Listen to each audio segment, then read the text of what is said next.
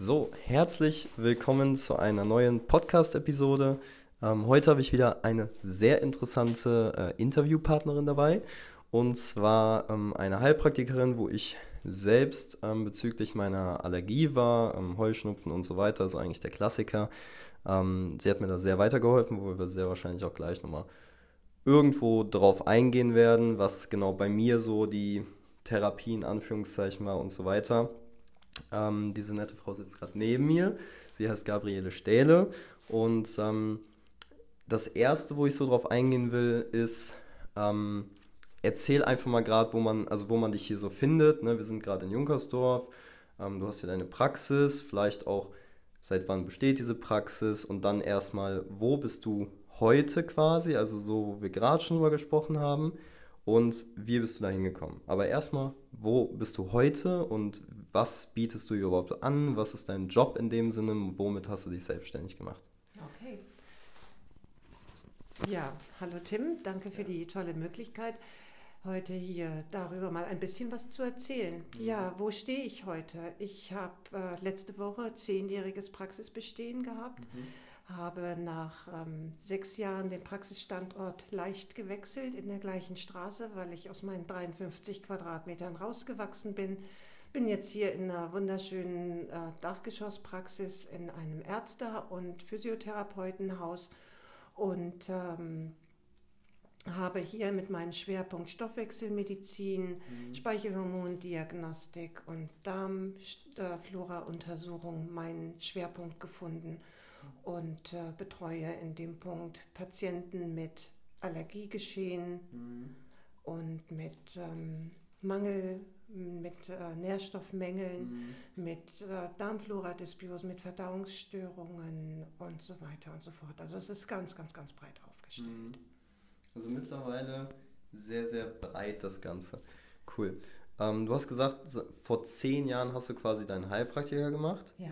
Und wie war bis dato so die Entwicklung? Also wo hast du angefangen? Wie hat sich das dann so entwickelt, dass du gesagt hast, okay, jetzt will ich das Ganze selbstständig machen und mich da so mein, mein eigenes Ding so machen quasi? Ja, im Grunde genommen, der Anfang war eigene Erkrankung. Mhm. Aus einem sehr erfolgreichen Beruf als selbstständige Grafikdesignerin gekommen ein stressiger Beruf, der sehr krank gemacht hat. Das habe ich irgendwann erkannt und habe angefangen, mich um meine eigene Gesundheit und meine eigene Genesung zu kümmern.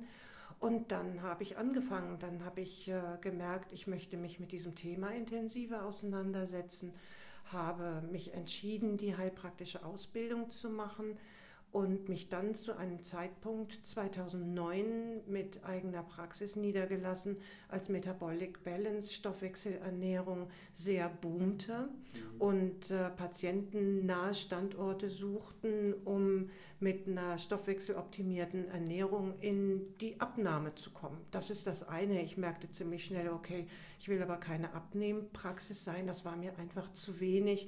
Das ist auch frustrierend weil häufig dann Patientinnen kommen, die nach erfülltem Kinderwunsch ihre sechs, sieben Kilo nicht loswerden. Viele Menschen, die aus ihrer Komfortzone nicht rauskommen, ach, das war mir alles viel zu anstrengend. Das Thema hat mich eingeholt, aber mit zehn Jahren Praxiserfahrung und Patientenkontakt weiß man, dass man die Patienten an ganz anderer Stelle abholen darf. Und dann kommst du einfach in du kriegst so ein Gespür für die Menschen und das hast du nicht von Anfang an. Ich habe eben schon mal erwähnt, also ich gucke heute, blicke demütig auf die ersten Patienten zurück, die mir das Vertrauen geschenkt haben, so als Greenhorn angefangen und ja, mittlerweile merke ich, man blickt auf einen Erfahrungsschatz zurück aus den Krankheitsbildern, aus den Widerständen, aus den Problemen, die ja sehr breit aufgestellt sind. Mhm. Was ich jetzt im Hier und Jetzt und nach zehn Jahren rückblickend sagen kann, ist, dass wir sehr, sehr viele Stresserkrankungen haben, mhm. dass Stress eine wahnsinnig große Rolle spielt in dem Wunsch, wieder in die Genesung zu kommen, dass ganz viel Verhaltensänderung, Veränderung von Lebensumständen notwendig ist und was dafür zu, äh, notwendig ist und wo im System Stoffwechsel die Menschen blockiert sind, in so eine Veränderung zu kommen. Das sehe ich hier und das sehe ich in der ganzheitlichen Betrachtung von Blutwerten ganz mhm. besonders. Ich kann sehen, wie gut kann ein Mensch Nein sagen. Ist das so ein permanenter Ja-Sager? Ist das ein Patient, der gut geschützt durchs Leben geht oder dass der zu offen ist, wo unser Dozent gesagt hat, wer zu offen ist, ist nicht ganz dicht und hat dabei einen Vogel gezeigt. Da steckt so wahnsinnig viel drin und das fließt in meine ganzen Blutbildbesprechungen, das fließt in den Patientenkontakt mit ein.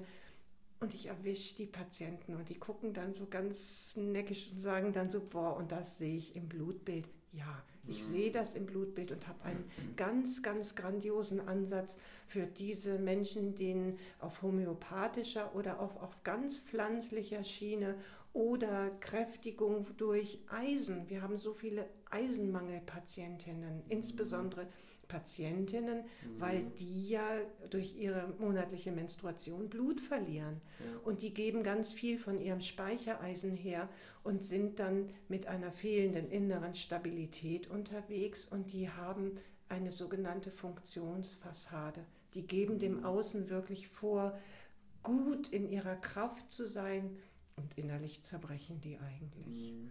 Und das, das ist immer so ein schönes Beispiel, das ich nenne, weil solche Patientinnen kann man sowohl im Eisen, das ist das männliche Prinzip, als auch im Kupfer stärken, das ist das weibliche Prinzip. Und wenn die sich nur das weibliche Prinzip zunutze machen würden und ihr Mann, der zum Beispiel im starken Eisen ist, sagen würde, Schatzilein, übernimm du das doch bitte, du kannst das viel besser ist der Mann in seinem Eisen gestärkt und wir Frauen mit dem weiblichen Geschick aus dem Kupfer haben es von der Backe. Mhm. So mal als ein Beispiel. Ja. ja. Das hört sich auf jeden Fall sehr, sehr cool an. Ähm, wie, wie alt warst du damals, als du die Heilpraktiker-Ausbildung quasi fertig hattest? Ich habe die heilpraktische Ausbildung begonnen mit 40, das habe ich mir zum 40. Mhm. Geburtstag geschenkt ja. und mit 43 beendet. Mhm. Die Prüfung ist nicht leicht und die ist mir auch nicht auf Anhieb gelungen. Mhm. Ja. Und äh, ich dürfte wiederholen, das heißt, ich dürfte mein Wissen noch vertiefen. Mhm. Auch da demütig Dankeschön sagen, liegt auf dem Weg. Ja. Ja, und da, das finde ich eben so interessant, weil ähm, ich habe mir das schon gedacht, dass das natürlich ein bisschen später in deiner Laufbahn halt war, weil ähm, du da auch mit einem ganz anderen Auge so drauf guckst. Und das finde ich sehr interessant. Ähm, dann lass uns doch nochmal gerade, also wir haben jetzt so ein bisschen besprochen, was quasi jetzt gerade der Standard ist, aber lass uns doch nochmal gerade zurückgehen, weil 40 Jahre auf der Welt, da ist ja schon ein bisschen was passiert, ne?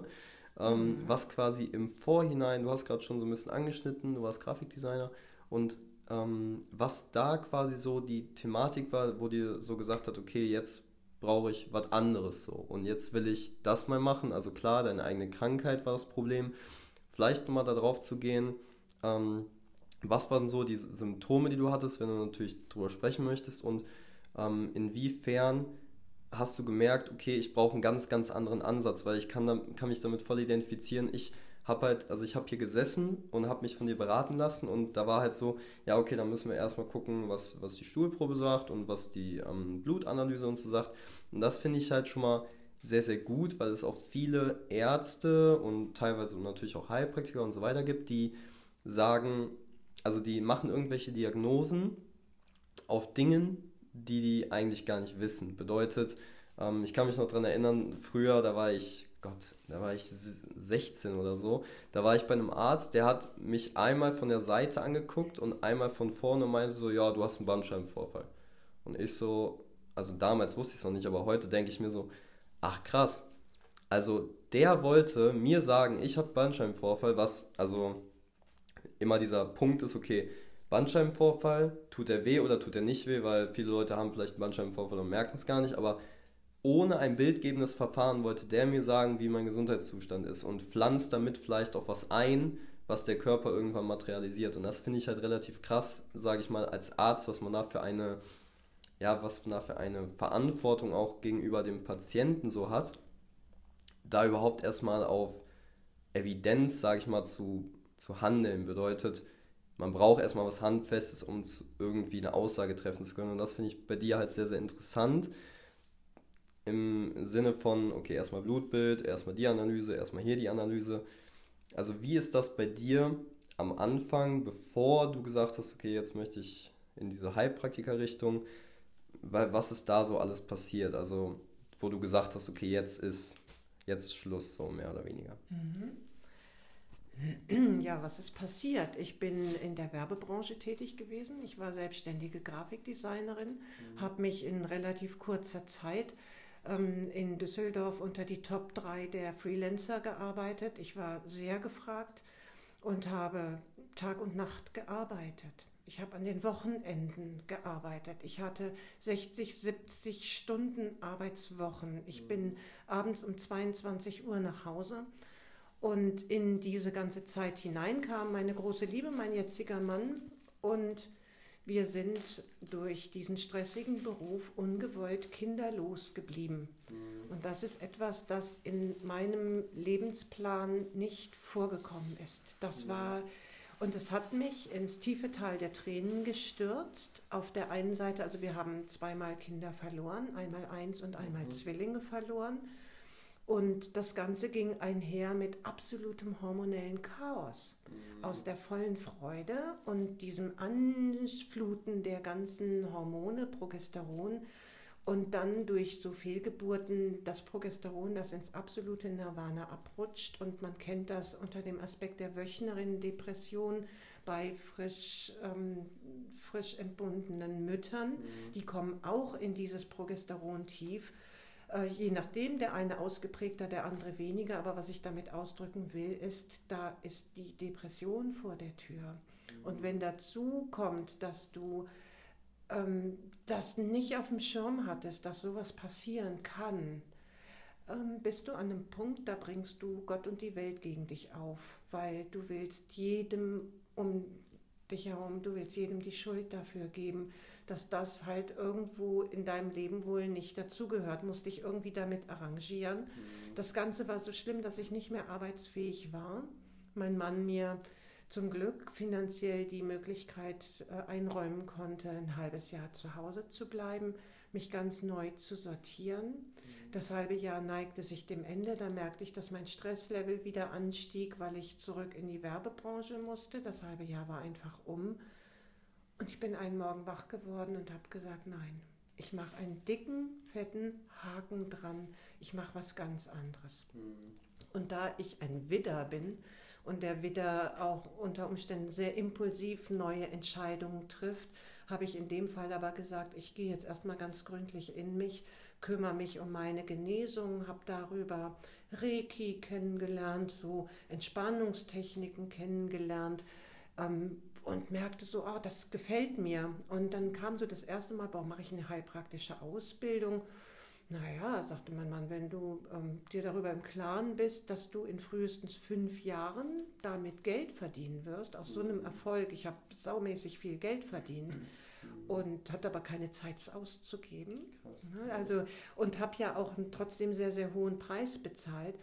Und da sagt er, ich weiß nur nicht, ob du dich damit arrangieren kannst, so aus dem Nichts nochmal neu aufzubauen. Und wer mich kennt, der weiß, wenn ich einmal was anfange, dann ziehe ich das durch. Mhm. Und deswegen hat er an mich geglaubt, meine Eltern, Schwiegereltern haben an mich geglaubt und das hat mich so durch die Zeit getragen.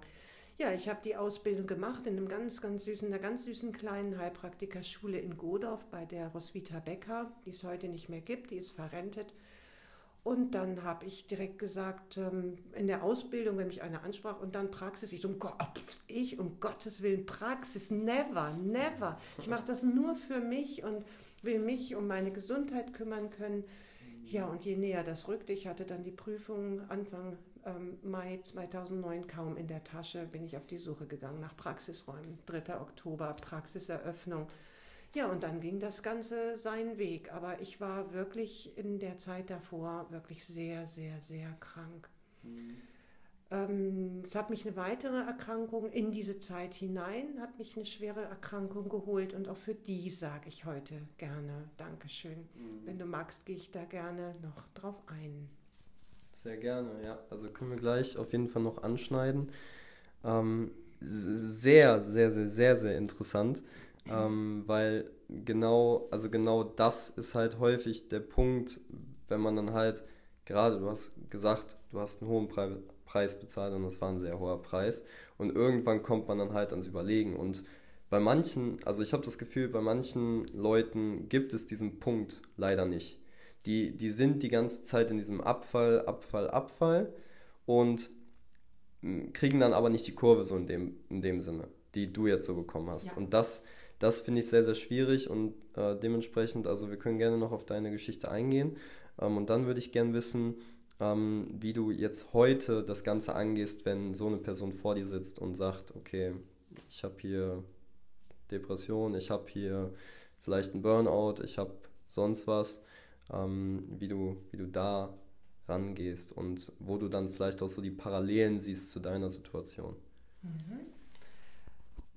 Also da greife ich direkt mal ein ganz, ganz tolles Stichwort auf, nämlich den Begriff des Burnouts. Mhm. Aus der heutigen Sicht der Nährstoffmedizin und ergänzen, was fehlt, heißt für mich Burnout übersetzt, das Feuer brennt nicht mehr. Mhm. Und ein Feuer geht dann aus, wenn kein Papier, kein Holz und keine Kohle mehr zur Verfügung steht. Da brennt nichts mehr. Das Feuer erlischt, weil es kein Futter mehr hat.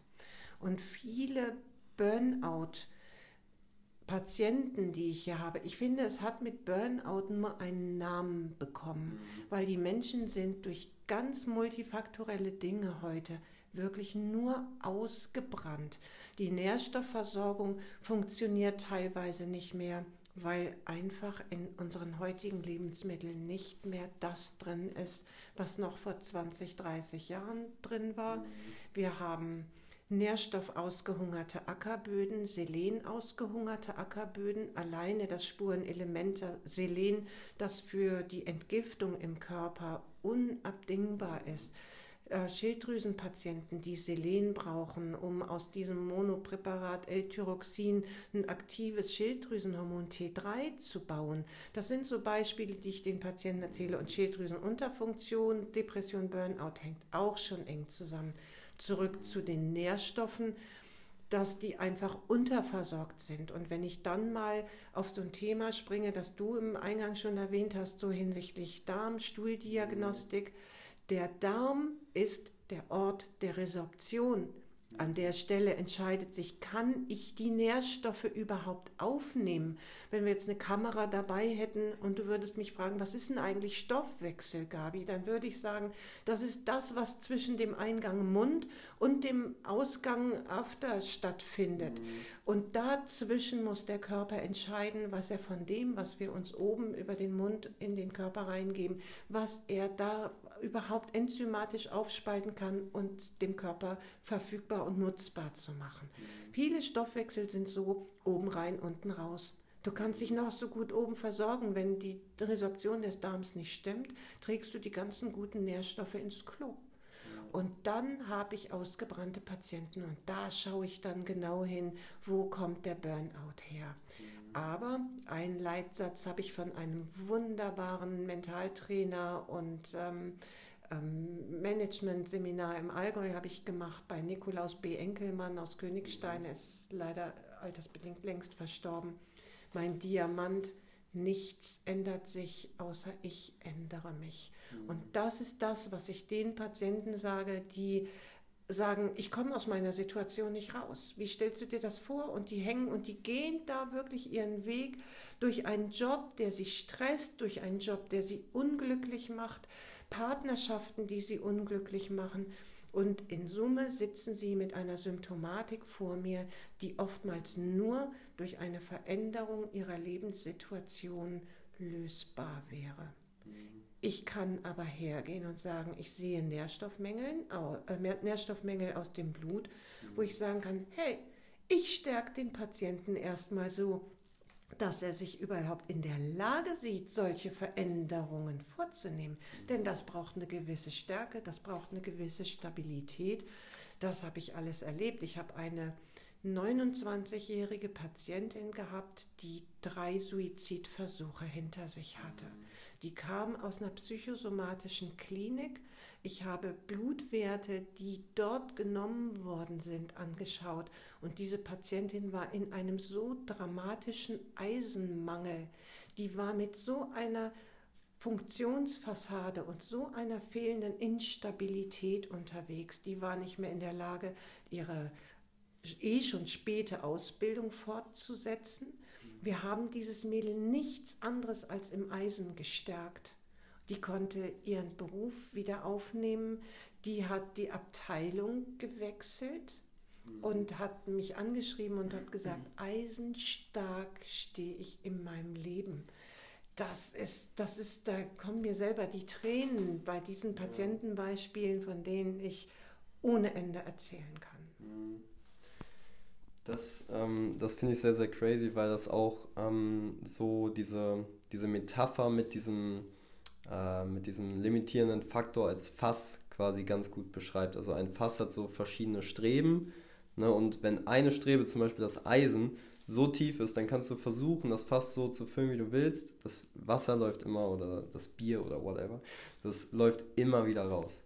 Und das ist halt sehr, sehr interessant, weil dann merkt man ja auch, wie, also wie krass komplex auf einer Seite unser Körper ist und der schon so zumachen kann, wenn allein ein Nährstoff halt so fehlt. Und wenn man merkt, okay, der Nährstoff fehlt und den gebe ich jetzt wieder zu und dann wird es auch langfristig, in dem Beispiel jetzt, besser. Und das finde ich, also das finde ich sehr, sehr interessant, weil deine Sichtweise, hat man jetzt glaube ich schon genug mitbekommen, ist halt sehr, sehr weit und ähm, auch sehr evidenzbezogen im Sinne von einfach, okay, wir gucken jetzt erstmal, was im Blut los ist, beziehungsweise im Darm und dann kann ich das entscheiden.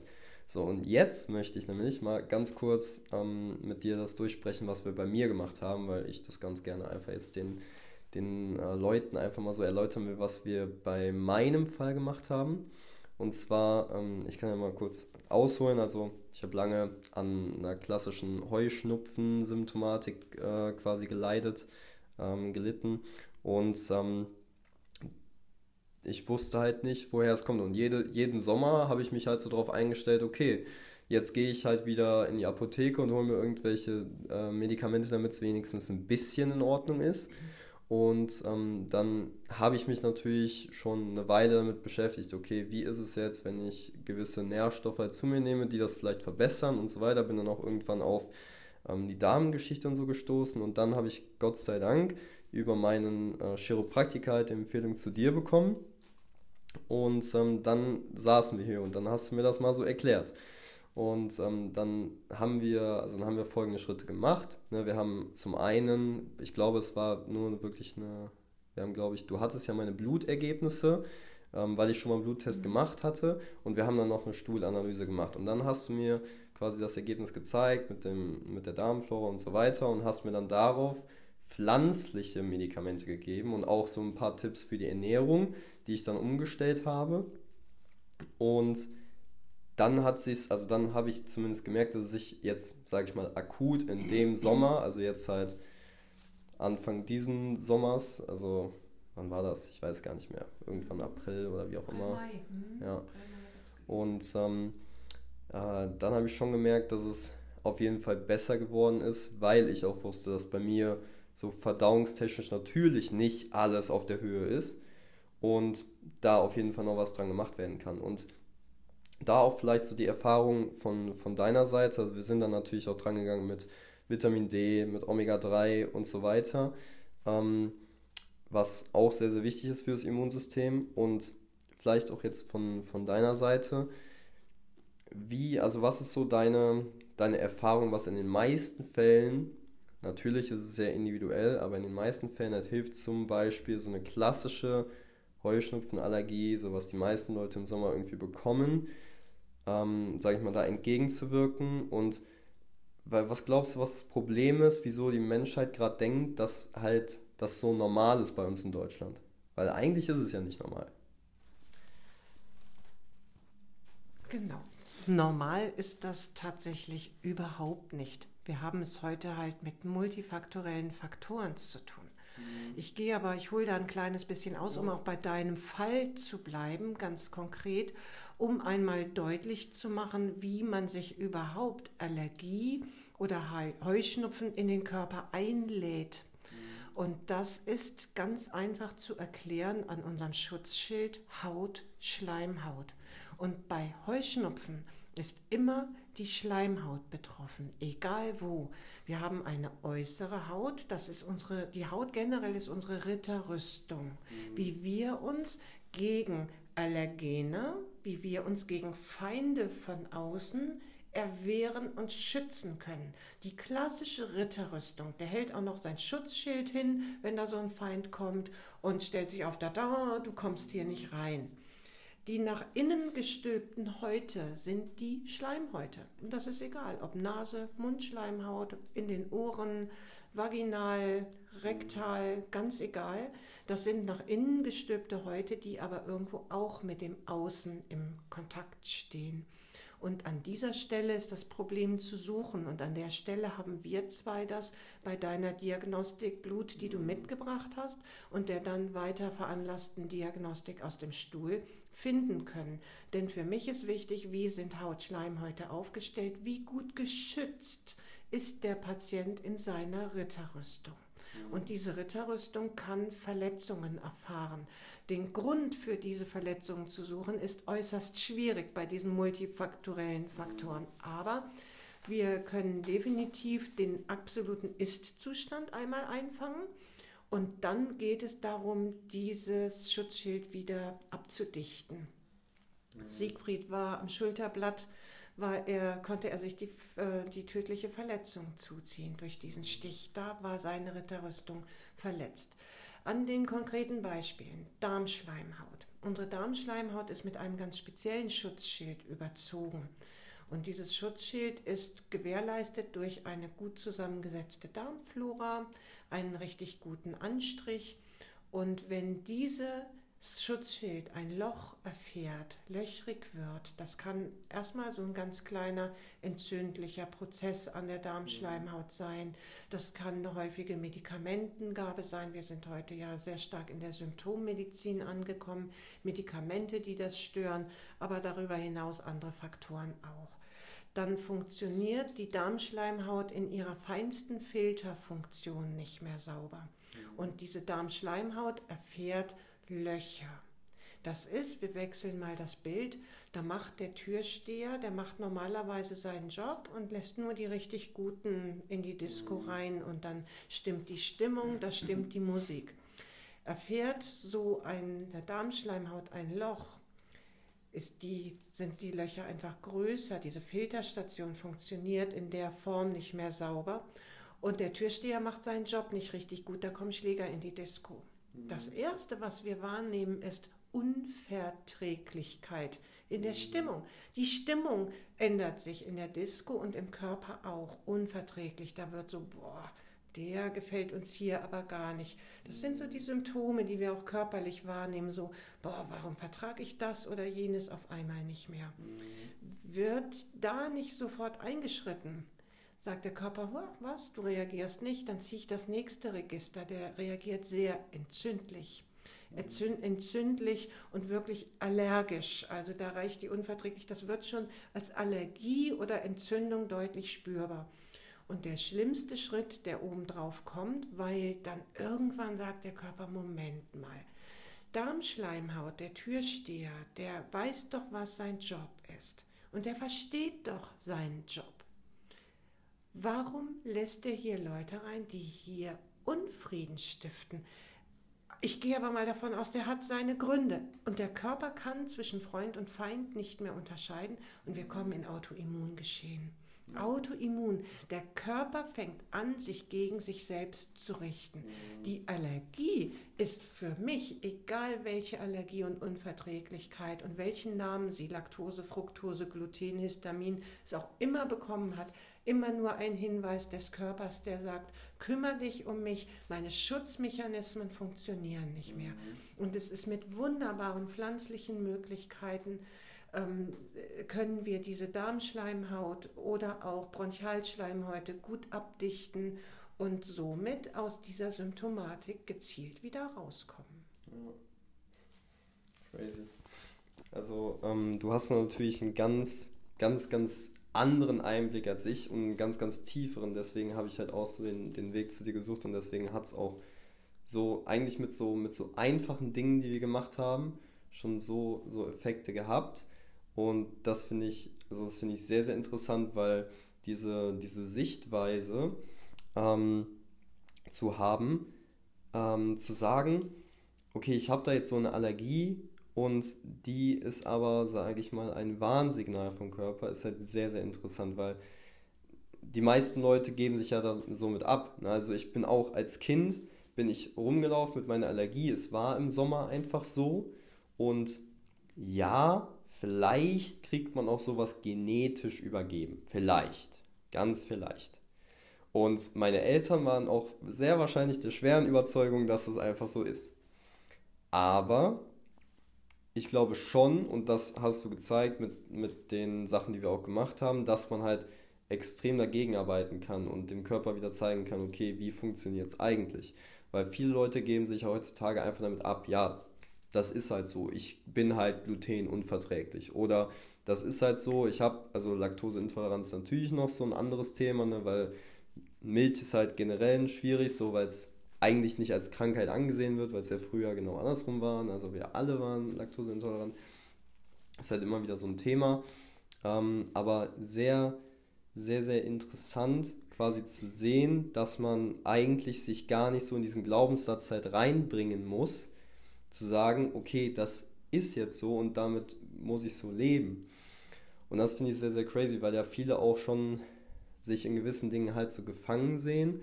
Und was mich mal interessieren würde, weil du hier so einen extremen Einblick bekommst mittlerweile von sehr vielen Leuten, hast du schon auch am Anfang gesagt, dass wir sehr viele stressbedingte Krankheiten haben.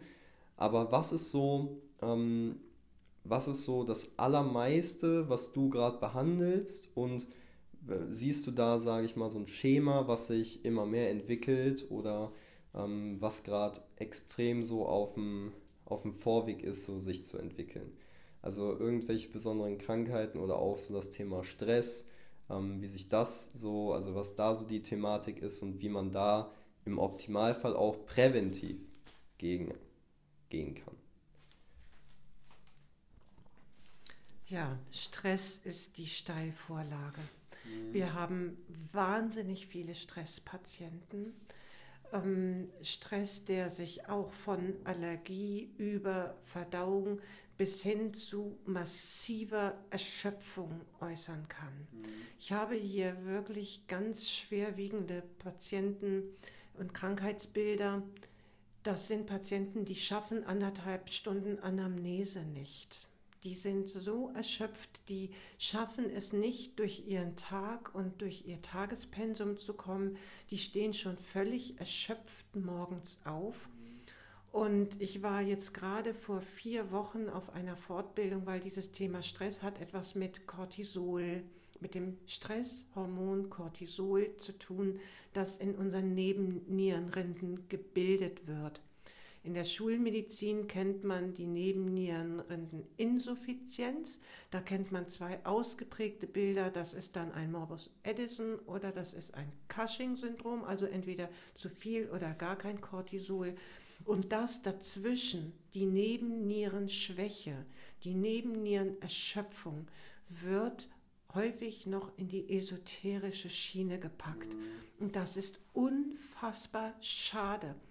Es geht hier fast kein erschöpfter Patient zur Tür raus, ohne von mir ein Testset für eine Speicheldiagnostik Cortisol mitzunehmen. Und wir gucken uns dieses Stresshormon im Speichel an. Und die Ergebnisse sind fatal. Wir dürfen diese Nebenniere aufbauen.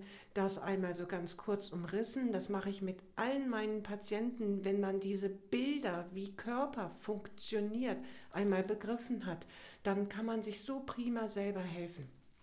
Und auch einfach mal verstehen, was geht hier gerade in meinem Körper ab. Der spricht mit uns. Symptome sind die Sprache unseres Körpers. Und dann ähm, habe ich halt Patienten, die haben Stress Stress, den haben wir alle, durch was auch immer. Stress kann viel zu viel Handy, viel zu viel permanente Erreichbarkeit per Mail und Handy sein. Stress kann sein, an einer befahrenen, häufig viel befahrenen Straße zu wohnen. Partnerstress, Jobstress, Zeitstress, zu wenig Entspannung, aus der Balance, Entspannung, Anspannung ist aus der Balance geraten. Das einzelne Stresslevel ist unterschiedlich. Fakt ist, unser Körper muss auf diesen Stress reagieren. Und dann sagen die Nebennieren, oh, der Tim hat ganz viel Stress. Da stelle ich mal ganz viel Stresshormon Cortisol bereit und mach und mach und mach, damit der sein Pensum gut wuppen kann. Und die Nebennieren können sich erschöpfen. Die sagen irgendwann einmal, Tim, hast du sie eigentlich noch alle? Ich habe hier geackert und geackert und gemacht und getan. Wir können nicht mehr. Und dann fahren die diese morgendliche Cortisolausschüttung. Es findet immer morgens zwischen bei dem einen oder anderen 4 Uhr, so für zwischen 5 und 7 Uhr stellen wir, wird äh, das Cortisol ausgeschüttet und das bringt uns durch den ganzen Tag. Also mit der einen hohen Ausschüttung sollen wir über den ganzen Tag kommen. Und wenn die Nebennieren nicht mehr können und dir da morgens nur so eine ganz kleine Menge bereitstellen, dann kannst du dir vorstellen, dass spätestens Mittag, Nachmittag der massive Einbruch kommt. Und genau das können wir so über eine Speicheluntersuchung abbilden. Und dann kann ich den Patienten mit Fakten konfrontieren. Mhm. Und das ist mir extrem wichtig. Die Patienten brauchen Bilder, Zahlen, Fakten. Und dann kann ich es ganz klar belegen, unser Körper mit seinen Ausscheidungen, Blut, Urin, Stuhl, Speichel, der lügt nicht. Ich habe Zahlen und die belegen ganz genau, so und so hoch sollte es sein und so und so niedrig ist es bei dir. Und auch dann können wir rein pflanzlich arbeiten. Und das ist das Schöne. Wir schubsen einfach mit pflanzlichen Präparaten die Nebennieren an und sagen, ja, wir haben ja erkannt, dass wir Stress haben und dass ihr nicht mehr so gut könnt. Wir unterstützen das System und das Ganze geht natürlich einher mit dem Thema Stressmanagement. Mhm. Und wenn der Patient nicht bereit ist, zu verändern, seine Stresssituation zu beleuchten und zu gucken, wie kommt er wieder in die Balance zwischen Anspannung und Entspannung. Das meiste muss der Patient selber leisten. Hier wird kein Patient in eine lange Therapie verhaftet. Ich sage, das und das läuft im System falsch. Wir helfen dem System auf die Sprünge und du kriegst genug Anregungen und Ideen von mir mit, um dir wieder selbst zu helfen. Weil das Wichtigste, Tollste, was ich hier schaffen kann, ist einen absolut selbstbestimmten Patienten, der weiß, wenn ich das und das an Symptomen habe, läuft etwas nicht rund und dann braucht er eine Adresse, ja. die neugierig guckt, an welcher Stelle. Wir regulieren wieder aus und das System läuft wieder. Und das nicht selten. Ja. Also quasi Hilfe zur Selbsthilfe. Hilfe zur Selbsthilfe. Ja, genau. genau so. Sehr interessant, weil ich das auch tatsächlich im, im letzten Interview, ähm, das war ein Dozent von der SPO, der Christian Sepp, ähm, der hat auch nochmal mit mir so das, ähm, das Salutogenese-Modell quasi so durchgesprochen, was auch quasi so ein klassisches Modell Hilfe zur Selbsthilfe ist. Also wer da nochmal Interesse hat, der kann gerne in die letzte Folge reinhören. Ähm, das, und das ist, das finde ich sehr, sehr interessant, weil ich ja auch, also ich arbeite mit vielen Leuten zusammen im Sportsektor, also Personal Training und Gruppenfitness und so weiter. Und da finde ich es auch wieder immer interessant, weil da halt so die, genau diese Symptomatik eigentlich immer wieder gezeigt wird. So die Leute sagen, ja, wenn ich dann nach der Arbeit zu Hause bin, dann fühle ich mich schon so total kaputt. So, und man denkt sich so, Leute, ihr macht einen 8-Stunden-Job, wo ihr im Büro seid, ihr sitzt da 8 Stunden rum und euer Körper gibt euch das Signal, ihr seid kaputt. Da kann nur irgendwas falsch sein. Weil der Körper ist nicht dafür gemacht, 8 Stunden zu sitzen und danach nichts mehr zu machen. Eigentlich ist es genau andersrum. Der Körper braucht Auslauf, besonders nach acht Stunden sitzen und nach acht Stunden meinetwegen fünf Tassen auch noch Kaffee dazu und so weiter. Was ganz, ganz extrem ist bei den meisten, aber die dann wieder so zurückfallen und sich nach acht Stunden Arbeit, ja, es kommt natürlich auch darauf an, was für eine Arbeit, aber nach acht Stunden Arbeit dann zu sagen, okay, ich kann jetzt nicht mehr, ich muss mich jetzt fünf Stunden regenerieren, damit ich wieder also damit ich überhaupt mal schlafen kann und dann im nächsten Tag weiterzumachen, weil das ist auch ein sehr, sehr interessanter Faktor, so dieses Anspannungs-Entspannungsmodell. wenn ich, also kann man, kann man sich ja ganz einfach erklären, wenn ich versuche zu trainieren und ähm, meinen Bizeps, ne, ist wieder das klassische Beispiel, die ganze Zeit angespannt habe und dann immer noch mehr anspannen will, mehr anspannen will, mehr anspannen will, dann funktioniert das irgendwann nicht mehr, weil man kann nur aus der Entspannung in die Anspannung kommen. Und das ist halt letzten Endes auch so das Thema bedeutet, bei uns in der Gesellschaft ist, glaube ich, auch so das Problem, dass viele Leute viel zu wenig Pausen haben und ähm, sich da auch nicht in den Freiraum geben, teilweise vielleicht auch zu viel, zu viel arbeiten und so weiter. Und das finde ich halt sehr, sehr interessant. Jetzt sind wir beide natürlich in der äh, schönen Situation zu sagen, okay, wir sind selbstständig, wir entweder wir arbeiten sogar ein bisschen mehr als normale Leute oder wir arbeiten vielleicht auch weniger. Wie sieht das bei dir im Alltag aus? Also was machst du persönlich für dich, um, sage ich mal, auch, wenn, wenn du jetzt merkst, okay, jetzt habe ich ein bisschen zu viel Stress, was du machst, um dich da wieder runterzubekommen und dich da so mehr oder weniger wieder zu erden. Und ähm, bei dir ist es ja relativ einfach, glaube ich, weil du sehr schnell mittlerweile merkst, okay, jetzt bin ich ähm, auf einem ganz falschen Weg, jetzt muss ich mich mal irgendwie wieder in eine andere Richtung begeben, wie das bei dir aussieht und was vielleicht andere Leute daraus mitnehmen können. Das Aller, Allerwichtigste, da sind wir wieder bei der Ritterrüstung, das Allerwichtigste ist die Abgrenzung. Mhm. Denn wenn ich mich meinen Patienten gegenüber nicht gut abgrenze, mhm. rauben die mir Energie. Ja. Ja, also das heißt, dieser Selbstschutz, mal Nein sagen, bei sich selbst bleiben und seine eigenen Regeln und sich selber treu bleiben, ist mhm. ganz, ganz wichtig. Sonst wirst du fremdbestimmt. Mhm. Und das ist viel, was wir in den, in den Berufen, was wir im Job erleben, bei den ganzen Menschen, die, die angestellt arbeiten, mhm. dass wir da feststellen können, ähm, oder formuliere ich es mal anders, wenn die Angestellten morgen auf der Nase liegen, mhm. und zwar wirklich richtig krank auf der Nase liegen, erst ja. dann merken sie, dass sie austauschbar sind. Wären die in einer guten Abgrenzung und würden stärker bei sich bleiben, sind die nicht so fremdgesteuert. Ja, dann mhm. da kannst du, da kannst du anders mit all diesen Situationen umgehen und du würdest auch besser auf dich aufpassen. Zurück zu mir. Mhm. Ähm, ich brauche eine gute Abgrenzung, weil mhm. die Patienten, die hier hinkommen, sind krank. Ja. Und die sind sehr krank. Das wirst du selber schon mal wahrgenommen haben, wenn du jemanden im Krankenhaus besucht hast. Mhm. Danach bist du müde und kaputt. Du kommst aus so einem Krankenhausbesuch raus und möchtest dich am liebsten nur hinlegen. Weil egal, ob du jemanden kennst oder nicht, alle, die da in so einem kranken Konstrukt sind, holen sich, egal wer reinkommt, irgendwo ein bisschen Energie weg. So mhm. Energieraub ist eine, ein riesengroßer Aspekt. Dann braucht das Ganze Ausgleich. Mein Ausgleich heißt wirklich, also gut abgegrenzt, für meine Patienten da sein, dreimal die Woche Sport, Mhm. Und zwar Aerob und Kraftsport, mhm. weil ich da aus einer schweren Erkrankung heraus niemals Hormontherapie für mich selber anwenden kann. Mhm. Ich muss gucken, dass ich das über das Testosteron bekomme. Und dann halt wirklich diesen Ausgleich zu schaffen, um für meine Patienten gut da sein zu können. Denn ich muss in meiner Kraft sein, um gut zu sein und anderen Menschen helfen zu können.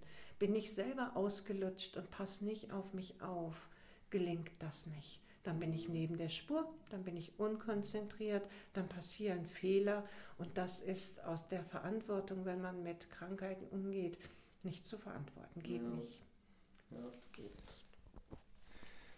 Sehr, sehr, sehr interessant, weil das natürlich auch wieder ähm, so zeigt, du hast ein sehr globales Verständnis von, sage ich mal, Gesundheit, wenn wir jetzt davon reden, ähm, weil auch natürlich dieser Ausgleich immer sehr wichtig ist. Also es mag, es mag Leute geben, die gehen fünf, sechs Mal die Woche ins Fitnessstudio und äußerlich würden, also äußerlich sagt die ganze Gesellschaft, der ist der sportlichste, der ist der fitteste, wie auch immer.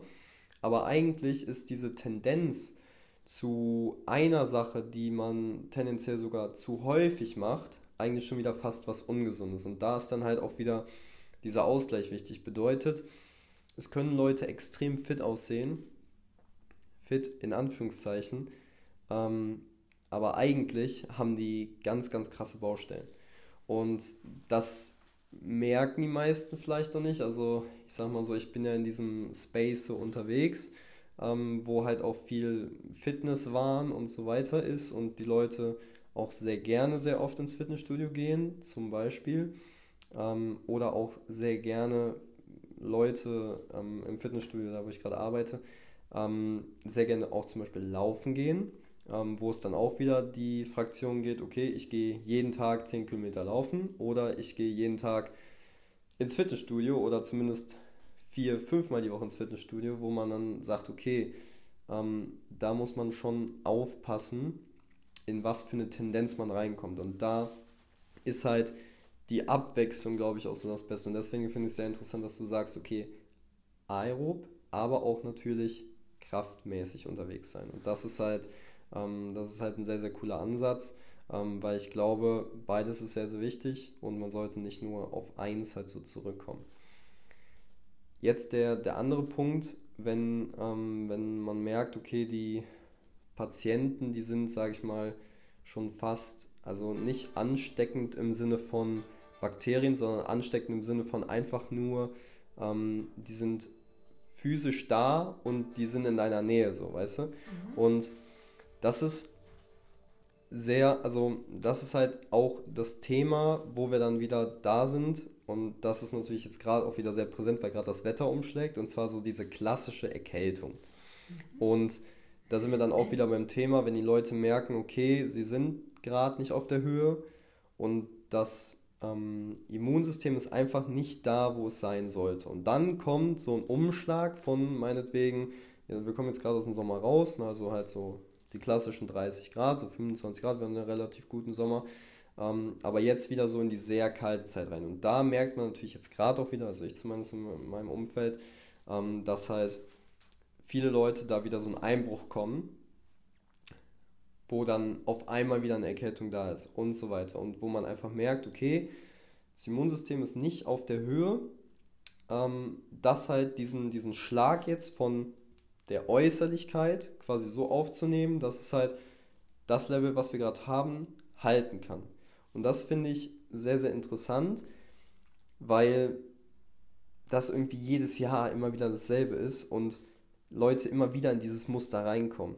Und ähm, ja, bei mir merke ich das manchmal auch noch. Und was ist so, was ist so dein Tipp, sich so auf vielleicht einfach Ernährungstipps oder wie auch immer, was du sagen würdest, um, sage ich mal, seinen Körper gut vorzubereiten für diese, diese Zeit, die jetzt noch kommt und wo es immer kälter wird und so weiter, weil da, also das Wichtige ist halt, wir haben halt jetzt die Ausgangsposition, die wir haben und jeder startet mit dem, was er hat, da wo er ist.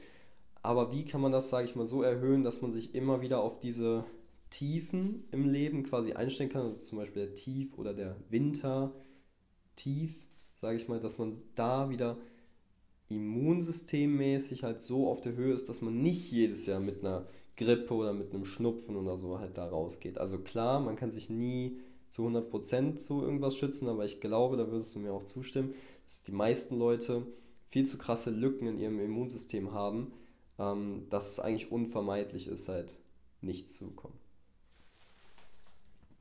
Ja, also wenn ich entdecken würde, wie man dauerhaft Erkältungen vermeiden kann, dann würde man, glaube ich, bis Löwe nicht oder bis äh, weit nach Frechen Schlange stehen, um bei mir einen Termin in der Praxis zu kriegen. Das schaffen wir einfach nicht. Fakt ist, ähm, 70 Prozent des Immunsystems wohnen im Darm. Das, da sind wir wieder an der Stelle, da sind wir wieder ganz am Anfang. Ort der Resorption ist der Darm, der muss entscheiden, was an Nährstoffen aufgenommen wird. Wir brauchen eine gute Mikronährstoffversorgung. Die kriegen wir über Obst und Gemüse kaum noch hin, weil teilweise zu wenig drin ist. Und ich bin absoluter Verfechter der Nahrungsergänzung. Also sich im Winter mit Vitamin C und Zink ordentlich zu versorgen, ist gut und richtig. Gerade wenn ich weiß, hier mein Lebensgefährte, Mann, Kind bringt es aus Kindergarten oder Schule mit, dann weiß ich schon gleich, dann nehme ich vielleicht auch mal Vitamin C, ähm, um es von vornherein abzuwenden. Aber was man häufig tun kann, ist einfach den Darm gut zu versorgen, ballaststoffreich. Das ist jetzt unabhängig davon, was im Gemüse noch drin ist. Aber Obst und Gemüse ist die faserreiche Ernährung und somit der absolute Rohrputzer für unser System Darm. Und von den Ballaststoffen ernährt sich unsere physiologische Darmflora.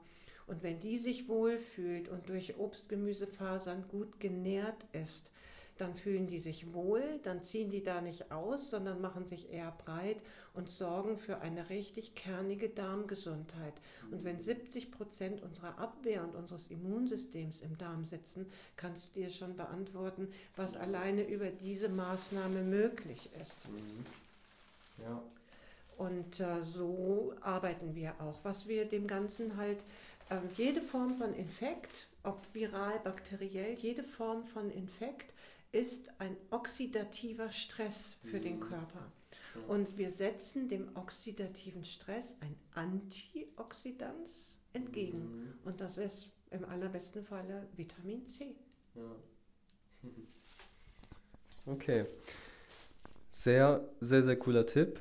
Ähm, ich glaube, über irgendwelche Präparate müssen wir jetzt nicht sprechen. Also das findet man ja eigentlich mittlerweile überall.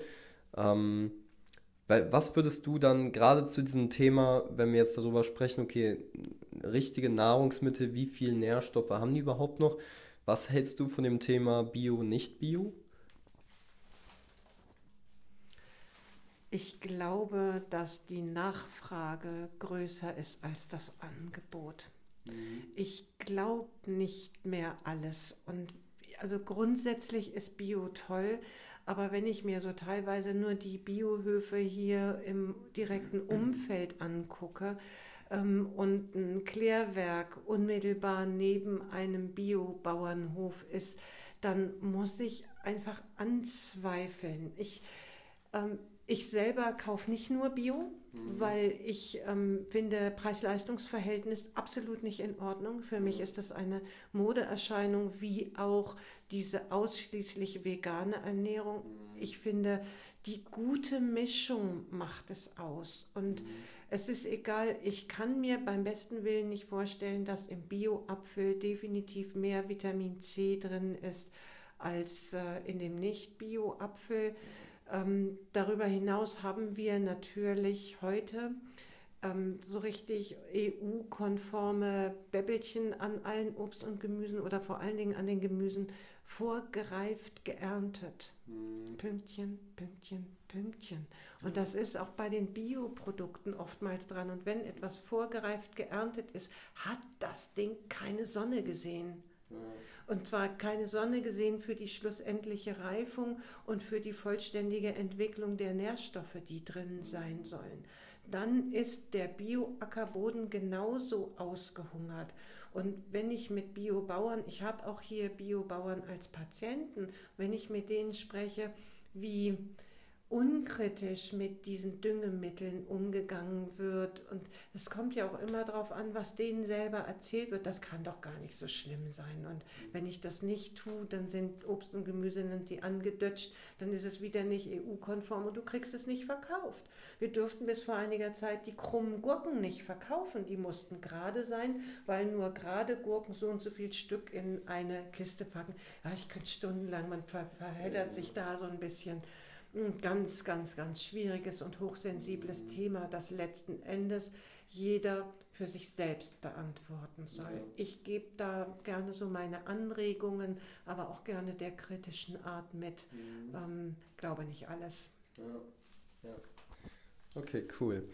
Ähm, Finde ich, find ich sehr, sehr gut, dass du dich da nicht so auf eine Seite stellst, ähm, weil ja, das halt auch häufig gemacht wird. Also ich sehe es halt auch gerade so, vegan zum Beispiel ist ja gerade auch sehr im, im Kommen ähm, oder ist schon längst da, so wie man es sehen will.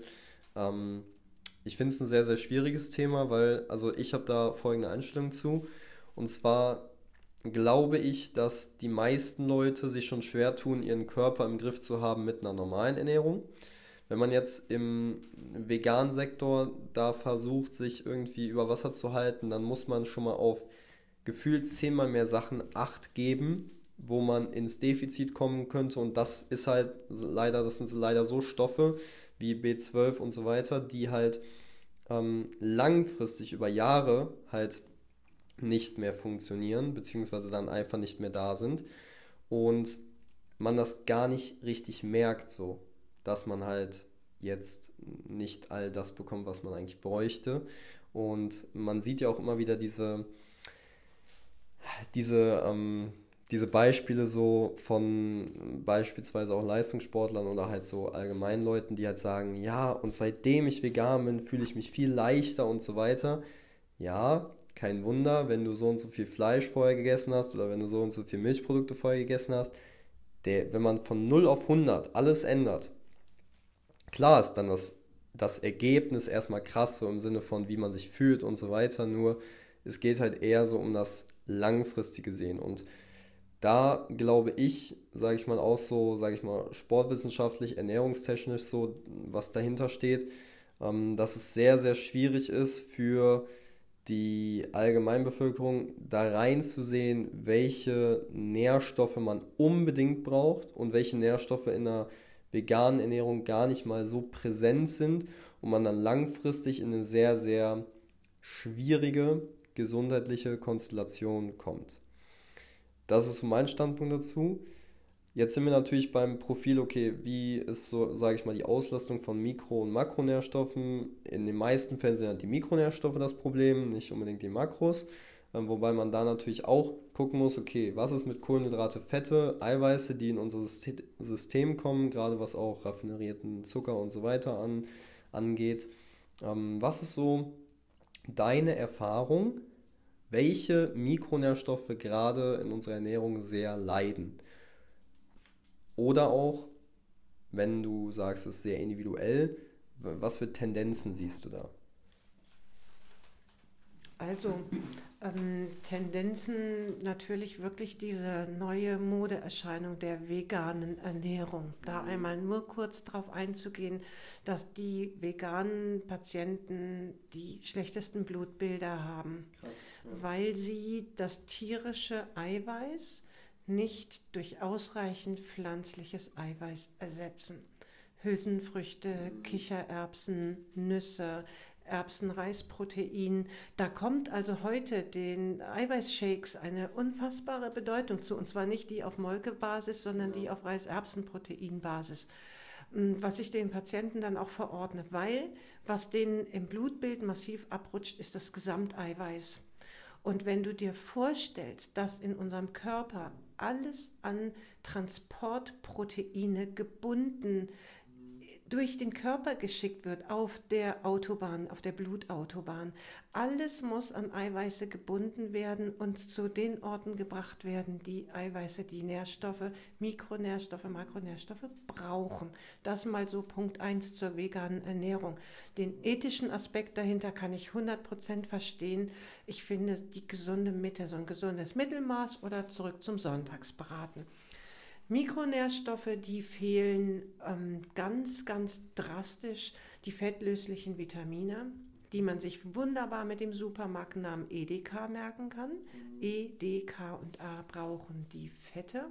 Und da wir es sehr häufig Immunsystem, 70 Prozent Immunsystem sitzen im Darm, 70 Prozent der Psyche sitzen im Darm, wir kommen einfach immer wieder an den Ort des Geschehens, an den Ort der Resorption zurück.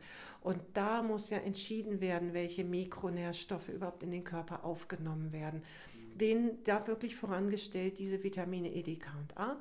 Beim Stressaspekt haben wir natürlich ganz unbedingt die B-Vitamine, Vitamin B12. Dann haben wir mit Zink, Selen und Kupfer ganz wichtige entgiftende Spurenelemente für den Körper, weil nur wenn wir gut entgiften, können wir mit dieser Umweltgiftflut da draußen klarkommen. Ich muss bei vielen Patienten jeglichen Therapieansatz mit einer grundlegenden Entgiftung beginnen, um überhaupt mal die Kanäle frei zu machen, um von den Therapiekonzepten, die ich hier erarbeite, profitieren zu können. Und Die Gifte müssen raus. Es nutzt nichts, wenn ich die im Körper mobilisiere und wir die nicht zur Ausscheidung bringen. Da braucht man gut funktionierende Organe wie Leber und Nieren dazu.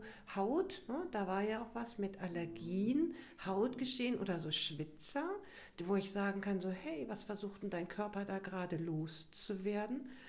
Ähm, B-Vitamine, natürlich B12, äh, Nervenfutter hoch 10 zum Quadrat. Also wir haben einen so unfassbar hohen Vitamin B12-Bedarf, dass sogar die Referenznormbereiche drastisch raufgesetzt worden sind, weil man gemerkt hat, wir brauchen noch sehr, sehr, sehr viel mehr davon. Und ein ganz wichtiges Spurenelement, das auch sehr unterschätzt wird, ist Jod. Mhm. Das hat man uns in den 70er Jahren aus den Backmehlen geklaut und auch noch durch den Antagonisten Brom ersetzt. Und seit Mitte der 70er Jahre, wir haben drei absolute Hauptspeicherorte für Jod im Körper. Das ist Schilddrüse, das sind die weiblichen Brustdrüsen und die Prostata. Wir haben eine Flut an Schilddrüsenfehlfunktionen, Hashimoto-Erkrankungen und wir haben seit den 70er Jahren einen drastischen Anstieg an Mama, also Brustkrebs und Prostata-CA. Und das ist sehr, sehr traurig und sehr deutlich und klar mit, äh, mit fehlendem Jod zu erklären. Ja, es gibt eine ganze Fülle. Magnesium, ja, wir waren eben bei den Sportlern und du hast das ganz prima eben selber beschrieben. Ähm, die die Büro, Couch Potatoes und im Büro sitzen nach acht Stunden, die kommen nach Hause und sind völlig erschöpft, obwohl sie eigentlich sich ja noch nicht wirklich körperlich betätigt haben. Ähm, da fehlt ganz viel Sauerstoff Sauerstoff brauchen wir für den ganzen Körper in allen Geweben, in allen Strukturen, ja. um wach zu sein, um wach und, und energiestark durch den Tag zu gehen. Und wenn wir da nochmal auf den Leistungssportler springen, dann ist auch da die Mikronährstoffversorgung extrem wichtig. Und da greife ich jetzt mal so als letzten Mikronährstoff das Magnesium raus. Mhm. Weil alleine aus Magnesium über 300 körpereigene Enzyme gebaut werden. Und wenn man es im Gesamtkonstrukt sieht, kann ich nur sagen, du brauchst vorne einen guten Dirigenten. Und wenn du die erste Geige, das wäre jetzt zum Beispiel Magnesium, wenn du den ersten Geiger rausnimmst, kannst du dir das Konzert mal anhören im Vergleich dazu, wenn er dabei ist. Das ist eine ganz andere Harmonie im, im Klang. Das ist, ich mag so Bilder ganz gerne, weil das beschreibt viel, viel besser, wie unser Körper funktionieren muss. Und unser Körper ist ein Konzert, wenn der richtig gut und rund läuft. Mhm. Ja. Ja, also das ähm, sehe ich auch leider immer wieder, weil ich äh, hier ähm, in Köln habe ich zwei Firmen, die ich betreue. Und ähm, dann bin ich halt immer so nachmittags unterwegs und mache mit denen halt so eine Stunde Firmenfitness. Und ich komme halt so zu denen ins Büro und gestern war zum Beispiel so ein Fall, ich komme ins Büro, es war gestern nicht so schönes Wetter, es hat geregnet und wir haben halt eigentlich einen relativ guten Unterstand, wo wir halt trainieren können. Und dann kam ich aber rein und war direkt so, ah, es ist so kalt und es regnet und können wir nicht lieber hier drin was machen? Und ich so, nee, wenn ich hier reinkomme, merke ich schon, was hier für ein Sauerstoff drin ist und zwar gar keiner. Wir gehen jetzt raus. und dann haben wir das auch gemacht und ich finde es crazy, ähm, weil die, die Mädels jetzt zum Beispiel in der Firma haben dann gesagt, so danke, dass wir nochmal rausgegangen sind und so, war voll gut und hat uns auch richtig gut getan und so. Und da merkt man halt auch wieder, wie, wie man die Leute erstmal wieder so dazu bringen muss, halt richtig so irgendwo ranzukommen, weil es halt immer sehr schwierig ist, wenn man gerade so seinen, seine Komfortzone vielleicht auch hat und nicht so gerne zum Beispiel in, in, im Regen trainiert. Also war ja jetzt nicht, noch nicht mal direkt im Regen, aber wenn allein schon schlechtes Wetter ist, überhaupt an die frische Luft zu gehen und da ranzukommen. Weil die meisten dann eh schon, dann ist jetzt im Winter abends so schnell dunkel, dann ist man sowieso vielleicht nicht mehr so unterwegs wie im Sommer abends und dann ist man sowieso schon weniger draußen. Und das ist halt schon sehr sehr problematisch, glaube ich, jetzt auch im Winter. Dann kommen wir natürlich auch wieder dazu, ne, wie sieht das aus mit, äh, mit unserem Sonnenvitamin und so weiter, mit Vitamin D und so, ne, was ja auch in Deutschland sehr fragwürdig ist über den Winter, ähm, weil da, glaube ich, auch viele im Mangel sind. Und dann haben wir schon wieder so zwei Aspekte, Sauerstoff und Vitamin D, die allein über den Winter sehr fragwürdig sind und man da sich sehr ja, sehr, sehr gut Gedanken machen muss, wie man da mit seinem Körper über den Winter, sage ich mal, mit umgeht, weil ja, die Situation in Deutschland ist hier gerade einfach so. Ne? Und ich sag mal, in Barcelona ist es mit Sicherheit besser, aber da sind wir halt nicht. Und man sollte jetzt auch nicht dem, dem schönen Wetter nachtrauern, aber man kann halt gewisse Dinge einfach heutzutage schon gut da, dagegen setzen, um halt gewissen Tendenzen halt, sage ich mal, entgegenzuwirken. Weil, also allein so in diesem Alltagsgeschehen von, von Training mit Firmen und so weiter, ähm, merkt man halt schon, okay, Thema Bewegung ist extrem schwierig. Ähm, wir haben auch jetzt gerade in der Uni einen sehr, sehr interessanten Kurs, was Rückencoaching und so weiter angeht und ähm, zum Beispiel diese Volkskrankheit Nummer 1, Rückenbeschwerden halt durch die Decke schießen lässt, weil wir einfach ja so viele crazy Jobs haben, wo die Leute halt den ganzen Tag nur sitzen und so weiter und das ist halt unter anderem halt auch eine, ähm, ein Projekt von mir halt, sage ich mal, den Firmen in Köln ein Angebot zu geben, halt ihren Mitarbeitern halt auch was Gutes zu tun, weil ich finde es halt extrem fragwürdig und da sind wir wieder beim Thema, wie viel, also wenn jetzt ein Mitarbeiter hingeht und sich mit dem ganzen Stress halt vollsaugt und dann halt irgendwann krank ist, wie viel hat ein Chef davon oder ein, ein, ähm, ein Geschäftsführer ähm, davon, wenn seine Mitarbeiter halt irgendwie krank sind? Und wie viel hat er davon, wenn seine Mitarbeiter halt weniger krank sind?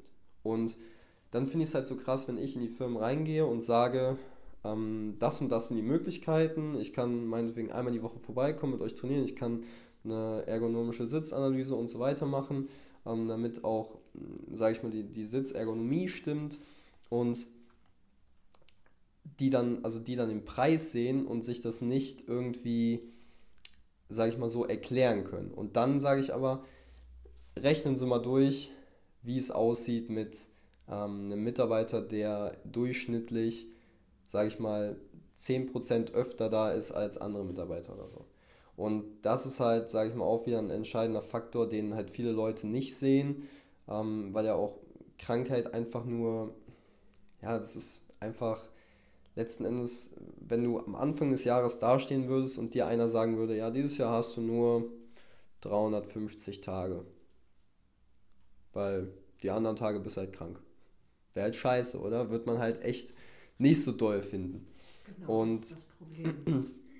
und äh, die meisten Leute haben das aber gar nicht so auf dem Schirm, halt letzten Endes so für ihren Körper so zu sorgen, dass man eigentlich immer in dieser Situation ist zu sagen, ich bin immer fit und ich bin immer voller Energie und so weiter. Und das ist halt ähm, unter anderem ein Faktor, weil körperliche Leistungsfähigkeit natürlich jetzt so mein Aspekt ist und das ist natürlich auch wieder im Verbund ne, mit Ernährung, mit Sport, mit Ausgleich, mit Entspannen und so weiter. Aber ich glaube, dass auch die Tendenz häufig da ist, körperlich zu sagen, ich entspanne jetzt mal, weil physisch oder mental, psychisch oder mental so viel Stress da ist, dass man sagen muss, man muss sich davon erstmal erholen und dann aber dadurch langfristig der Körper halt ähm, ja, seine, seine Problematik damit hat. Und das finde ich sehr, sehr interessant. Deswegen wollte ich auch hier mit dir gesprochen haben, weil ähm, man, glaube ich, jetzt über die, die Stunde, die wir jetzt schon gesprochen haben, gemerkt hat, ähm, was du für einen Einblick da hast in diesem Bereich und auch mit deinem Patienten hier, ähm, sage ich mal, viele Stresskrankheiten in dem Sinne hier hast, die halt immer wieder mehr Thema werden und so weiter und das einfach ein extrem krasses Thema ist und ähm, ich glaube, dass du hier einen sehr, sehr guten Job machst, den Leuten halt echt was Gutes zeigt, weil das zeigt mir auch, wenn ich hier hinkomme und quasi gesagt wird, ja, geh mal zu Gabriele, die hat wirklich ähm, Ahnung davon und die konnte mir wirklich weiterhelfen und so ist es ja genauso jetzt bei mir, ähm, dass das schon extrem zeigt, wie viel, wie viel Wert das hier ist und wie wertvoll das, sage ich mal, deine Praxis und deine ähm, deine Art auch mit, dem, mit den Sachen halt umzugehen, die hier so täglich bei dir mehr oder weniger auf dem Tisch liegen. Und das finde ich sehr, sehr cool. Ähm, verrat uns doch gerne nochmal, wie die Leute dich hier äh, kontaktieren können, wo die nochmal auf dich zukommen können und so weiter. Und dann ähm, hat es mich sehr gefreut. Gerne.